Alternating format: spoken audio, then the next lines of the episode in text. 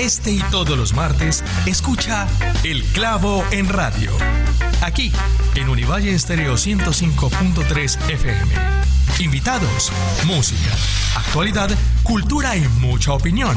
En el espacio radial para los jóvenes del Valle del Cauca. Ya sabes, todos los martes, El Clavo en Radio, aquí, en Univalle Estéreo 105.3 FM, como tú la querías. Bueno, bueno, bueno, bueno, muy buenas noches a todos los oyentes del Clavo en Radio. Gracias una vez más por permitirnos estar aquí con ustedes mientras están de regreso a su casa, mientras están haciendo la tarea, mientras están cocinando. Bueno, no sé qué puedan estar haciendo en este momento. Lo mágico de la radio y lo mágico sobre todo eso de los podcasts es que nos permiten hacer muchas cosas mientras los estamos escuchando y somos más una compañía que otra cosa. Sin embargo, pues de nuevo muchas gracias. Les recuerdo que están escuchando el clavo.fm, un programa de construcción de ciudad que va todos los martes a las 9 de la noche por los 105.3 FM o por nuestra web emisora.univalle.edu.co. También les recuerdo que en este espacio pueden hablar con nosotros, decirnos todo lo que quieran, decirnos si soy un buen entrevistador, si sé hablar bien, si no sé hablar bien, si les gusta, si no les gusta el programa, bueno, lo que sea que nos quieran decir, lo pueden hacer por todas nuestras redes sociales, por arroba revisa el clavo. Y bueno, yo soy Fernando Cruz, arroba Nando Cruz en Instagram y estoy muy contento por estar una vez más aquí con ustedes y les quiero comentar una cosa, a pesar de que Colombia es un país que ha caminado poco a poco, con pasos bajitos, con pasos chiquitos hacia la regularización o legalización del cannabis, sigue caminando hacia un poco ese objetivo, como lo está haciendo el resto del mundo, y con eso en mente, las copas canábicas van a comenzar a aparecer mucho más en el país. Por eso hoy estamos con José Fernando Henao, el fundador de la Copa Farallones de Cali. José Fernando, bienvenido al Clavo.fm. ¿Cómo estás? Eh, buenas noches, muchas gracias por invitarme. José Fernando Tocayo, yo quiero preguntarle antes de iniciar, ¿qué es una copa canábica? ¿Qué es esto? Bueno, una copa canábica básicamente es un concurso de cultivadores. Entonces, pues como bien sabemos, en Colombia puedes tener hasta 20 plantas para consumo propio.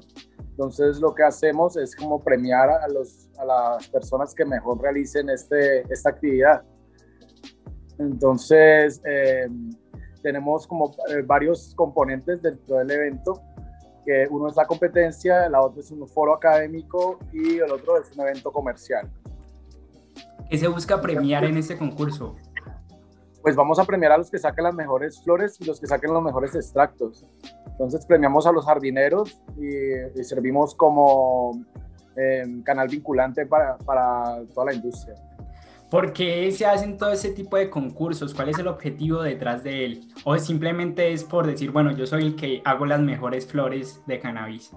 No, pues el, objetivo es integrar a, integrar a las personas que desarrollan esta actividad, impulsar la industria del cannabis dentro de Colombia y eh, pues premiar las mejores, las buenas prácticas al momento de la cosecha, el almacenamiento y la distribución del cannabis. Entonces, pues básicamente eso es lo que nosotros eh, eh, nos dedicamos. Yo tengo una duda y creo que es como la duda principal y es que de una u otra forma la marihuana sigue siendo aquí ilegal en Colombia, ¿no? ¿Y cómo es ese pues, mira, ¿Ah?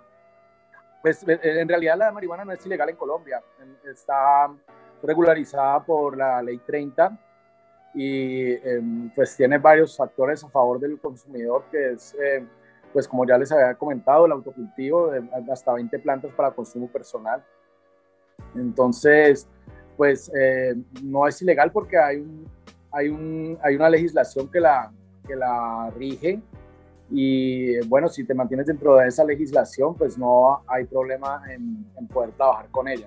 Ok, hay un punto como gris, más, más, o menos, porque también el consumo es un poco atacado, ¿no? Eh, sí, pero de todas maneras en Colombia está permitido el consumo privado, dentro de, eh, no en lugares públicos, pero están permitidos dentro de las casas. Y eh, bueno, pues no con unos ciertos parámetros, como no hacerlo delante de menores de edad, pues básicamente tiene los mismos parámetros que el alcohol. Entonces, pues eh, no deberías como consumir alcohol delante de menores de edad, no deberías tampoco consumir cannabis delante de menores de edad. Y en lugares públicos, pues tampoco deberías consumir alcohol, así como tampoco deberías consumir cannabis. En ese sentido, entonces, la, los permisos y para realizar todo el proceso de la copa es algo muy tranquilo. Yo me imaginé entonces que sería algo más complicado. No, pues mira, eh, de hecho, pues tiene una parte que es la competencia y es como traemos jurados especializados de distintas partes del mundo y em, ellos en una, en una reunión privada que se llama Cata evalúan las muestras y, las calificamos. Em, entonces, el evento que es público, pues es como una muestra comercial, ¿ya? Y, una, y la premiación de esas calificaciones. Entonces, pues cada expositor y cada empresa que va a la feria comercial, pues eh, tiene sus permisos y sus registros y, y, todos sus papeles pues, para poder trabajar con ellos. Entonces tenemos empresas que se dedican a trabajar con CBD o a hacer milimentos, pomadas, eh, en muchas presentaciones, gajeas, comestibles, mm, pero todos tienen como sus permisos. en Colombia puedes, puedes, puedes gestionar tus permisos eh, para transformación, para cultivo y para, y para eh, de, tanto de cannabis, eh, tanto de THC como de CBD. Claro, en ese sentido me imagino que también el objetivo de la copa es como sacar un poco esa idea de que lo único que se hace con la marihuana es fumar. Claro, es, pues, es como un paradigma que nos han impuesto desde hace unos 100 años apenas. la marihuana es una planta que viene acompañándonos hace 3.000 años a la humanidad y sirviéndonos eh, muchísimo. Y hace 100 años, pues a raíz de, de mm, problemas más políticos que de bienestar por las personas o problemas económicos, eh, pues se ha venido atacando a esta planta, pero sin embargo eh, ella sigue sirviéndonos y nosotros pues lo que tratamos de hacer es como de cambiar este chip que se ha inculcado y volver otra vez a verla con los ojos de, una planta útil para, pues, para la sociedad y para la humanidad. Entonces, más que un concurso, yo pienso que la Copa Farallones es como una especie de, de, protesta o una eh, especie de espacio para hablar de o cambiar un poco ese significado negativo que hay sobre la marihuana aquí en la sociedad, ¿no? Sí, pues nosotros lo que intentamos es por medio de la educación eh, cambiar ese paradigma y como em, resaltar las cualidades de la planta y educar a las personas en que eh, es una planta que tiene muchísimos usos, eh, aparte del uso recreativo, este, tiene usos industriales, cosméticos, tiene usos bueno, también terapéuticos. ¿Cómo nace la Copa Farallones hace cuatro, hace cuatro copas ya? Pues la Copa Farallones se me ocurrió eh, después de que hicimos un hice un viaje a Chile. Eh, pues tenía antes, tenía como una revista que hacíamos de distribución gratuita para Colombia y para Chile que se llamaba WITS. Y bueno, me invitó la editorial Cáñamo, que es la que hace la, la feria en Chile, a, a, ser parte de ese proyecto y fui a lanzarla. Entonces, allá me di cuenta que hacían eh, ferias y copas eh, eh, pues de cannabis y me pareció una muy buena idea para poder, em, pues como para poder trabajar en los, en los procesos de legalización y en los procesos de normalización de, de la planta. Y pues así, se me, así fue como se me ocurrió. Y pues la planteamos como una plataforma de intercambio cultural entre naciones en torno al cannabis. Lo que hacemos es como una especie de intercambios, entonces eh, la persona que, el jardinero que gane aquí eh, va a otra copa en otro país a servir de jurado y las personas que ganen en la copa donde nosotros vamos vienen a Colombia a servir de jurados también en, eh, a evaluar las flores. Entonces así logramos una sinergia entre, entre pues, ambos grupos sociales y, pues bueno, se da el intercambio cultural. El año pasado pues, tuvimos con muy buena experiencia con México y donde el ganador de la Copa de México y los organizadores vinieron a, a la Copa anterior que hicimos nosotros y nosotros hicimos lo mismo a, la, en la Copa México, entonces estuvimos como ocho días también probando sus flores, conociendo su gente, em, interactuando con ellos. Y, bueno, pues eh, fue una experiencia muy enriquecedora para todos. Y la volvimos a repetir este año, eh, esta vez con Argentina. Entonces en Argentina tienen otra copa que se llama la Copa del Plata, que es la más antigua del continente, eh, tiene 19 ediciones. Pues cabe recalcar que no en todos los países se presentan las circunstancias de Colombia donde el marco legal es muy favorable para poder hacer el evento. En otros países es mucho más restringido em, toca hacerlo como en secreto o al principio, pues cuando hicieron las primeras copas del plata, pues eh, fíjate que me cuenta Adrián, el, creador de la copa, que tenían que mandar como la ubicación una hora antes de la, de, la, de la cata, pues para seguridad y para poder pues, realizar las actividades tranquilamente. Entonces, pues es como, es como unos procesos sociales que se han ido desarrollando en, en toda Latinoamérica, en unos países más que en otros. Y, bueno, este año, como lo hacemos con Argentina, vamos en agosto a la, a la edición número 19 de la Copa del Plata. Eh, yo precisamente por eso es que inicié la entrevista con esa pregunta, porque me imaginé que todo iba a ser así como muy secreto, porque creí, o bueno, desde mi perspectiva pensé que el marco legal aún era muy gris. No, pues de, de hecho hay muchísimas empresas en Colombia con licencias y unas en proceso y otras ya otorgadas. Y, y bueno, es una industria que está floreciendo. Entonces, eh, pues no hay, no, tenemos, no hay necesidad de hacerlo nunca como en secreto o, en un ámbito criminal, sino por el, todo lo contrario. Eh, pues intentamos es como mostrar las virtudes de la planta de una manera directa, de una manera que el, público sea receptivo sin necesidad de, de pues, como recurrir a la, a la clandestinidad. José Fernando, una pregunta. De todas las ciudades que hay en Colombia, como Bogotá o Medellín, que quizá podrían tener una comunidad canábica más grande, ¿por qué hacerla aquí, en Cali? Ah, pues porque yo soy de aquí de Cali. Entonces siempre me ha gustado como, como también resaltar las, las virtudes de la región y, y, bueno, pues no me... En Medellín hacían otra copa hace unos años que se llamaba la Copa del Copo, que empezaba, eh, bueno, fue la primera copa que hicieron en Colombia y Farallones apareció como un año después de la Copa del Copo. La Copa del Copo ya no se realiza y bueno, la Farallones sí. Y, bueno, pues yo como que vi que en Medellín está haciendo una copa y no la están haciendo en Bogotá.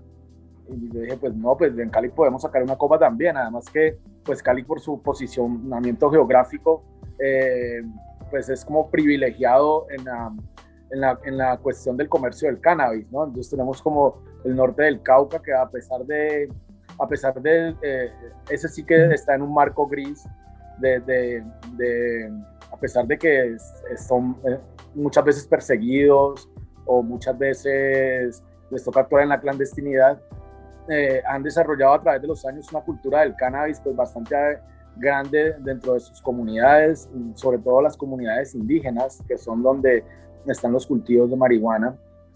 Y y bueno, eh, eso es algo que no podemos desconocer y es como algo muy trascendente en, el, en, el, en, el, ámbito del cannabis mundial, el, el, sector, estar tan cerca de la, de como decir, la despensa más grande, de, yo creo que es la despensa más grande de, Latinoamérica de cannabis y, y, bueno, pues por eso me pareció eh, oportuno hacerlo aquí en Cali, porque eh, pues es donde más desarrollado está la cuestión del, del cultivo a nivel, a, nivel industrial. Y precisamente por eso el nombre, Copa Farallones. Sí, pues Copa Farallones, eh, lo, le puse Farallones por los Farallones, porque son los de la, cadena montañosa que rodea a Cali y pues bueno, me, han parecido siempre como muy imponentes y como nuestros cerros tutelares y, me pareció que pues le puede dar una buena personalidad a la, a la, Copa, ponerle, identificarlo con, los, con las montañas, pues como con nuestro parque natural. Ok, nosotros vamos a nuestra primera pausa musical y ya regresamos con el clavo.fm. Bueno, a todos los oyentes del Clavo en Radio, estamos aquí conversando con Fernando José Henao, el fundador de la Copac Farallones de Cali. Y bueno, yo tengo una idea más o menos de lo que se evalúa en las competencias de cannabis sin embargo, estoy seguro que muchas de las personas que escuchan el clavo.fm o que nos están viendo a través de Facebook Live, un saludo a todas las personas que nos ven a través de esta plataforma, tal vez no saben cuáles son los elementos que se evalúan, el tamaño, el olor, el sabor, qué es lo que se evalúa o qué es lo que se busca cuando decimos que una flor es digna de la copa farallones. Pues bueno, eh, nuestra evaluación es 100% organoléptica, entonces pues evaluamos factores como el olor, em, eh, que, la que la flor no tenga hongos, em, que los colores sean hermosos, eh, el sabor, ¿ya? Entonces, todo eso son como indicios de que la flor ha sido bien cultivada. si, si, tiene un buen aspecto, pues seguramente hubieron buenas prácticas en el momento de, de, de cultivarla. Entonces, pues esos son los elementos que tenemos en cuenta al momento de evaluar. ¿El efecto no se evalúa? No, es muy difícil evaluar el efecto. Bueno, este año, a diferencia de los otros años, bueno, los otros años siempre hacíamos como una cata, solo una cata, pero pues bueno, hemos llegado a tener más de 30 muestras en concurso y, y entonces para los jueces era bastante difícil eh, evaluar objetivamente el, el efecto porque pues bueno, ya después de la tercera ya pues como que no puedes evaluar muy, muy, muy mucho el efecto porque pues, estás como saturado. Entonces, este año, eh, para tener mejor objetividad, organizamos una cata por categoría en distintos sitios de la ciudad.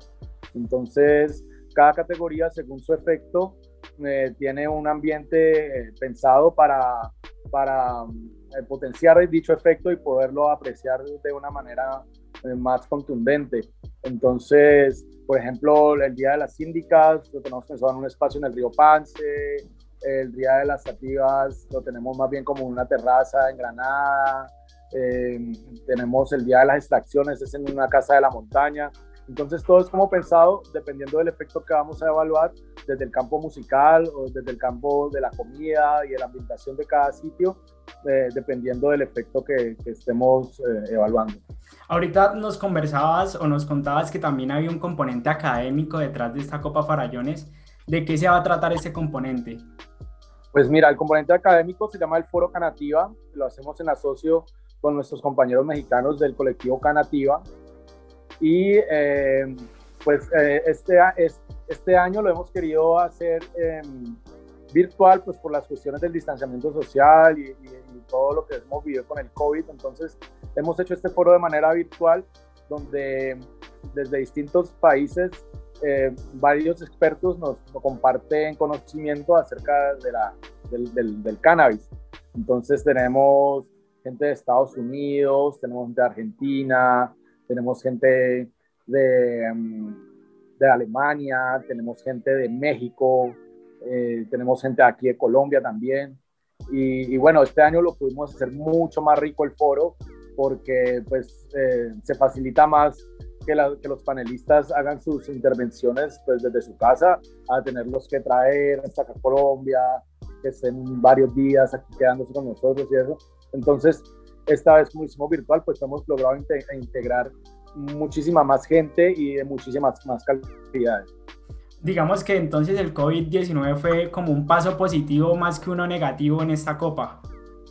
Claro, pues yo pienso que es como dependiendo cómo tú afrontes los problemas, los puedes ver como una oportunidad o los puedes ver como eh, un, obstáculo. Y pues en este caso lo que hicimos fue como simplemente como acoplarnos a lo que, a lo que se estaba viviendo y, y seguir trabajando frente a los invitados eh, dentro de los eventos eh, presenciales, dentro de los eventos virtuales, ¿cuáles son los que más destacan, destacan? ¿Cuáles son los que usted tiene más ganas de ver? Oh, bueno, pues mira, tenemos este año, tenemos unos invitados muy especiales que vienen desde Portland, en Estados Unidos, que es el señor Paul Stanford, que es el dueño de una, de una cadena de clínicas que tratan con cannabis allá en Portland viene con su esposa, es un activista muy antiguo de Estados Unidos y muy destacado en el proceso de legalización de, del cannabis en Estados Unidos, y viene con eh, una señora que se llama Elvi Musica.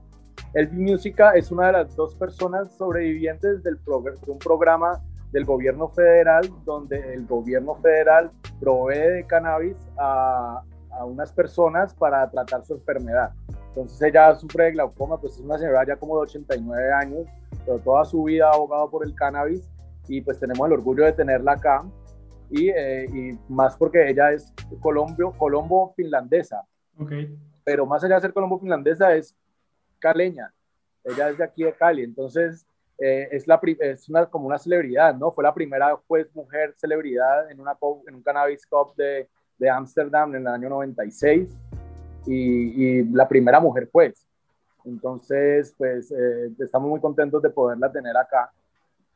también tenemos eh, Nicolás Rosenfeld de, de Argentina, que es nuestro ilustrador. Pues, de pronto, si has visto nuestras ilustraciones de, la, de, los afiches, pues es súper bueno el man y em, es muy reconocido dentro de, la, dentro de la escena canábica. Él es el, ilustrador de la revista THC de Argentina y nos va a estar dando una charla también sobre em, arte y cannabis. Em, tenemos también a Edu de Barcelona, que es un extractor que se dedica a hacer hashish y eh, para asesorar empresas para, en, materia de extracciones insolventes. Entonces nos va a dar una charla sobre cómo eh, elaborar algunas extracciones insolventes. Eh, también tenemos a, tenemos a Denis Country, que él es fundador de Pideca, que es como una de las primeras empresas a obtener sus licencias para transformación y para, para cultivo. tenemos también al, representante de una empresa que se llama Breeders, que ellos son como, eh, en Colombia es de los únicos países, si no es el único país donde puedes cultivar cannabis con licencia. Entonces, porque ni siquiera en Estados Unidos, o sea, en Estados Unidos solamente como en unos estados se puede, pero a nivel federal está prohibido todavía. Mientras que Colombia, mientras que en Colombia las empresas que tengan sus licencias pues pueden producir semillas y eso hace que cuando tú vayas a producir alguna, alguna, algún derivado del cannabis, eh, tienes que tener como un certificado de origen de dónde sacaste ese cannabis. Y ese, y ese cannabis que estás sacando tiene que tener un certificado de origen de sus semillas. Y entonces estas, estas personas de Breeder son los únicos que producen en este momento semillas con certificación. Entonces venden a todos los países que quieran, que están trabajando con cannabis, pues bueno, son la única fuente por ahora de semillas legales por decirlo así. O sea, tienen una cantidad de invitados bien tesos para esa Copa Canábica, ¿no?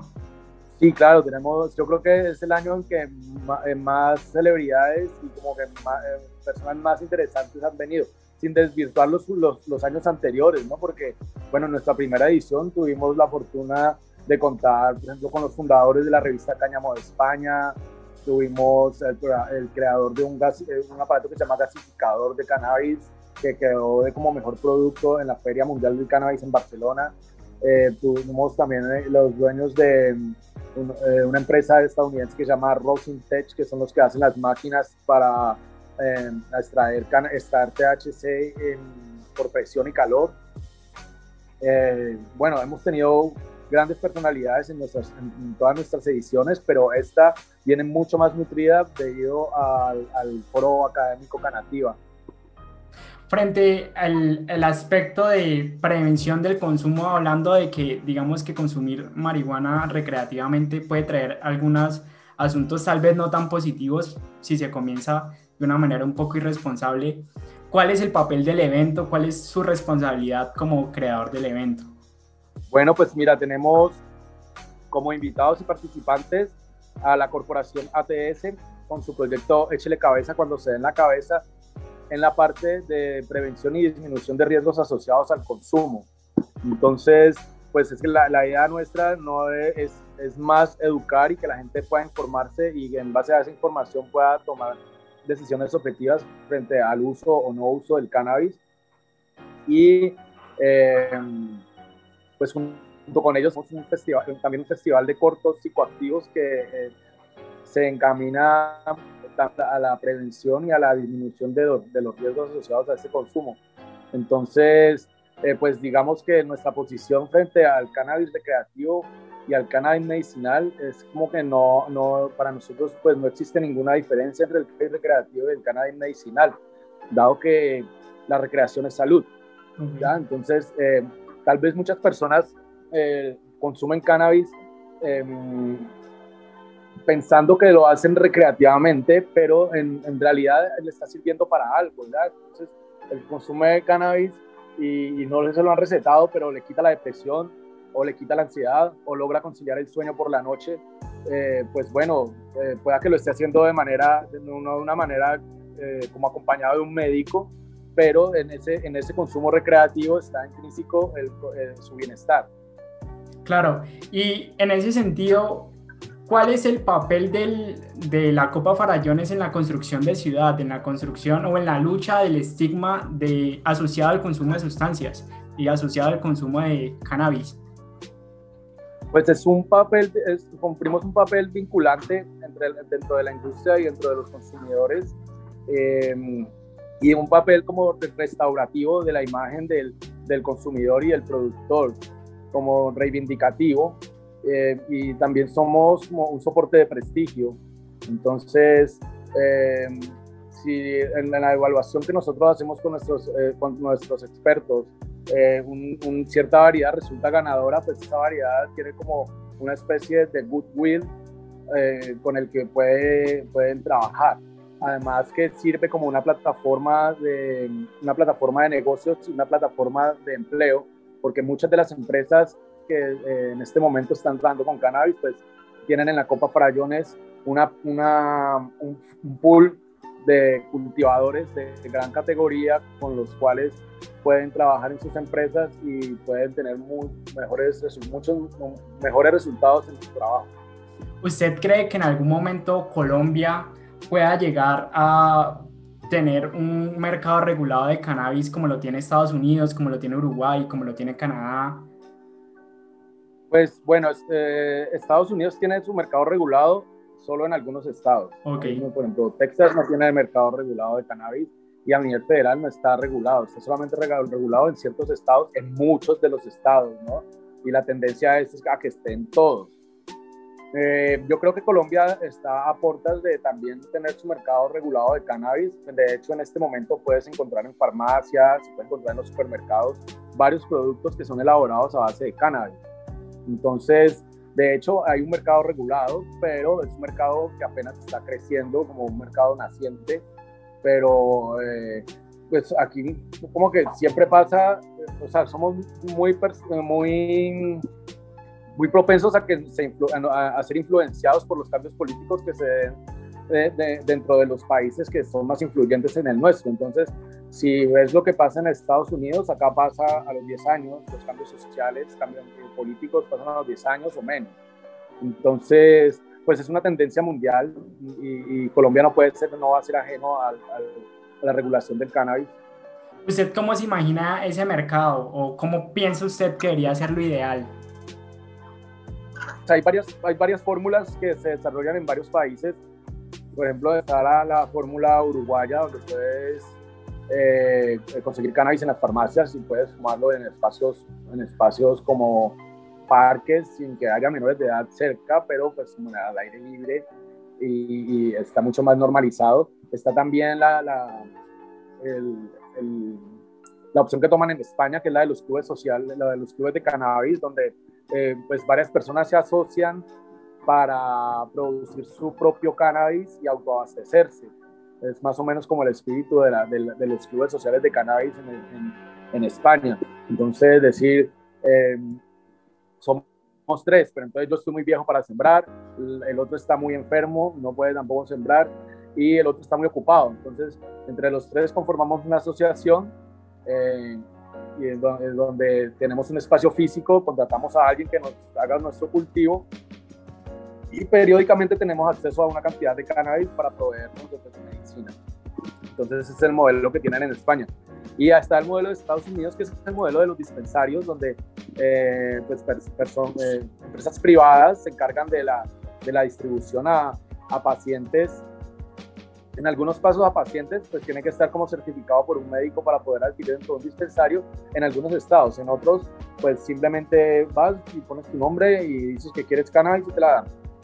Entonces eh, hay como esos tres, esos tres modelos. A mí me parece, me parece bueno el modelo de Estados Unidos y me parece también muy bueno el modelo de España, pues porque se, se, se logra dar como lugares específicos para el consumo y eso hace que la problemática social que, que pueda tener el, el, cannabis, el consumo de cannabis, pues se vea menguada porque pues ya hay como un espacio destinado a eso. El problema casi siempre es que no hay espacios destinados al consumo de cannabis, entonces pues los consumidores pues no pueden dejar de existir simplemente, tienen que, tienen que hacerlo en, el lugar donde pues se sientan cómodos, ajá, donde se sientan cómodos, entonces el que no tiene casa pues le toca ir al parque y pues sabiendo que está infringiendo la ley, entonces hay como un choque con la comunidad por eso, eh, eso se quita, se, elimina al momento de, tener, de destinar espacios para el consumo, como los clubes sociales de cannabis.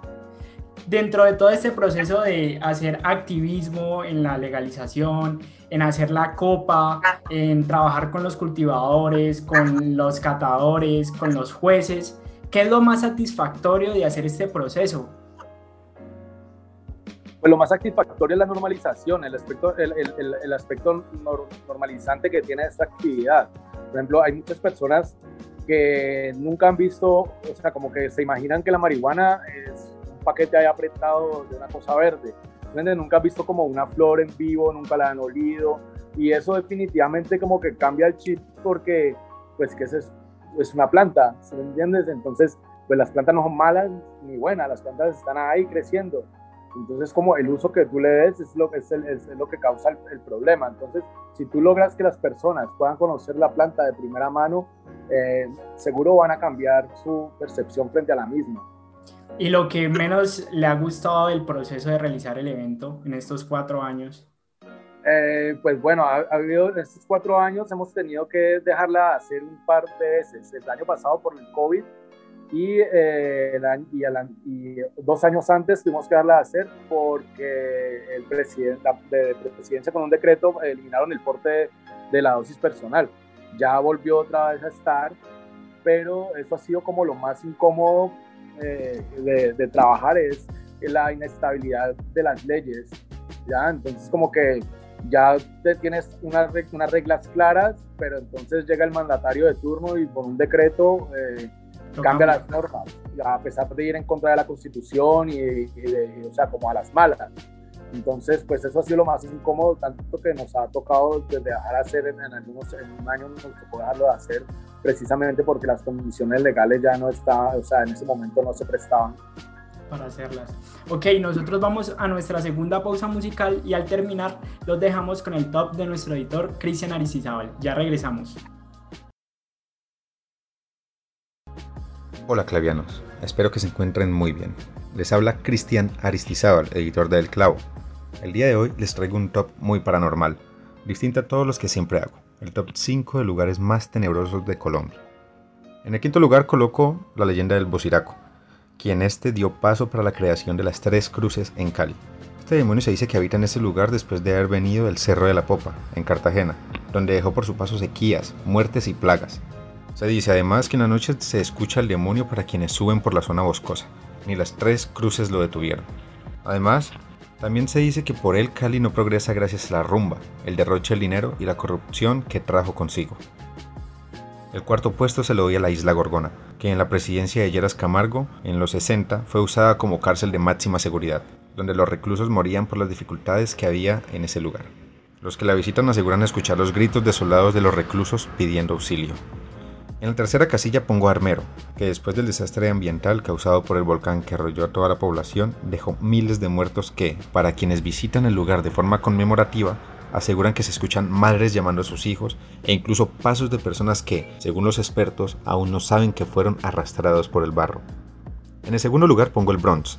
En este peculiar lugar antaño comandaban las casas de pique, donde quienes desobedecían a los líderes delincuentes de la zona los torturaban hasta matarlos, les amputaban sus extremidades y los echaban al ácido para que no quedara ningún rastro de las personas asesinadas. Pasas por ahí y se siente un aura tenebrosa, temible y escalofríos inimaginables. En el primer lugar coloco el Castillo Alboraya, en Barranquilla, Hace dos siglos fue construido para un español adinerado que, según las historias, torturaba a sus esclavos por diversión propia hasta matarlos. Quienes pasan por este lugar, que hoy en día está abandonado, escuchan gritos, caballos relinchar y hasta galopar. Y bien, esto ha sido todo por hoy, clavianos. Recuerden que les habló Cristian Aristizábal, editor de Clavo. Les deseo un excelente día y recuerden, los lugares más tenebrosos dan en el clavo. Bueno, queridos oyentes del Clavo en Radio, ¿cómo les fue con, esa, con ese top de Christian, con esa canción? ¿Qué les pareció? ¿Qué no les pareció? ¿Qué les gustó? ¿Qué no les gustó? Definitivamente a mí los tops de Christian siempre me parecen muy interesantes, pero bueno, les recuerdo que estamos conversando con Fernando José Henao, el fundador de la Copa Farallones de Cali. Y bueno, Fernando, después de realizar estas cuatro copas canábicas, a pesar de las cosas buenas y de las cosas malas, ¿Usted cree que se ha logrado con el objetivo principal que se planteó a la hora de crearla?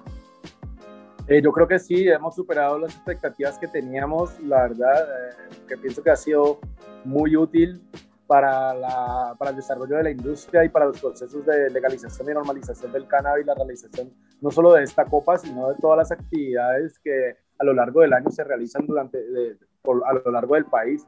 Entonces, eh, es como nuestro grano de arena a, a, que a que la lucha contra las drogas, no solo con el cannabis, eh, sea tomada desde otra perspectiva, no de una perspectiva eh, criminalizante, sino de una perspectiva legalizadora. Dentro de todo ese proceso, yo creo, me imagino que Colombia tiene una comunidad canábica, ¿cierto? O podemos llamar que hay una comunidad aquí en Colombia alrededor de esa planta. Usted... Eh, claro que sí, es una comunidad muy grande, o sea, muy, muy, muy, muy grande si vas el primero de, primero de, de, mayo, el ah. primero de mayo hacen, hacen en Medellín cada año, desde hace 10 años, la marcha mundial por el, por el cannabis, que se realiza en distintas ciudades del mundo, pero en Colombia la más potente es la de Medellín, donde pueden sacar 150 mil personas a marchar. O sea, la marcha de la marihuana es la, marcha, la manifestación social más nutrida de Colombia no hay ninguna marcha, ni la marcha de los secuestrados, ni la marcha por la paz, ni ninguna otra marcha que tenga un conglomerado social tan grande y tan diverso. Entonces, eh, pues, y así, y a, su vez es como uno de, los, de los conglomerados sociales más, eh, em, más afectados por las políticas del gobierno, ¿ya? O sea, em, a los consumidores de marihuana les pegan, los abusan, los llevan a la cárcel sin razón, eh, les quitan, les roban sus cosas. O sea, yo creo que eh, es, eh, es, como, es, es, demasiada gente la que, la que hace uso del cannabis de distintas formas y, necesita ser escuchada y necesita que, que se generen los procesos para que ellos puedan tener también una, una, vida digna y poder usar y poder usar esta medicina sin miedo a, a, a que, a, que, a, ser presos o a sufrir de maltratos o, o encasillamientos. Claro, precisamente esa era mi pregunta. ¿Cómo es esta comunidad aquí en Colombia? ¿Es grande? ¿Es pequeña? ¿Está consolidada? Eh, pues es muy grande porque es que el, cannabis es, un, es, una, es una sustancia de un, aspecto, de un espectro muy grande. O sea, tú entre los consumidores de cannabis puedes encontrar profesionales de distintas índoles y de distintos grados. O sea, puedes encontrar PhDs que consumen cannabis, puedes encontrar médicos, ingenieros, astronautas. o sea, eh, el, el, cannabis es la sustancia más consumida en el, en el, mundo y la planta más estudiada de todas las plantas del, que, que, existan estudios, es la como donde más énfasis se ha hecho la humanidad para, para descubrir sus bondades. Claro, digamos que consumir sustancias psicoactivas, en este caso consumir cannabis, no tiene por qué ser un limitante para el libre desarrollo de las personas como profesionales y como seres humanos. Pues es que es, es tu, eh, o sea, lo que hagas en tu tiempo libre no tiene por qué afectar el, el, el, o sea, en el momento en que entra a afectar al resto de las personas, pues debes como poner atención, pero si solamente es como tu decisión y afecta nada más tu entorno personal, pues nadie tiene por qué intrometerse en, eso. Y, bueno, hay mucha gente que lo utiliza para distintas cosas, eh, desde la viejita que se echa la pomada para la artritis, eh, pasando por el niño con epilepsia que se toma las gotas y acaba con sus convulsiones, hasta la persona que llega de su trabajo cansado y se fuma un porro antes de ir a acostarse a dormir. Eh, okay. O sea, es muy amplio el espectro del cannabis, entonces la comunidad canábica no solo en Colombia, sino en todo el mundo es gigantesca. Ok, nosotros ya vamos a pasar a mi parte favorita del programa, las preguntas del clavo. Y como le, le he comentado a Fernando, el asunto es que yo le voy a hacer tres preguntas y la idea es que me responda con lo primero que se le venga a la cabeza. No vale pensar. ¿Listo? ¿A quién o a qué le darían el clavo?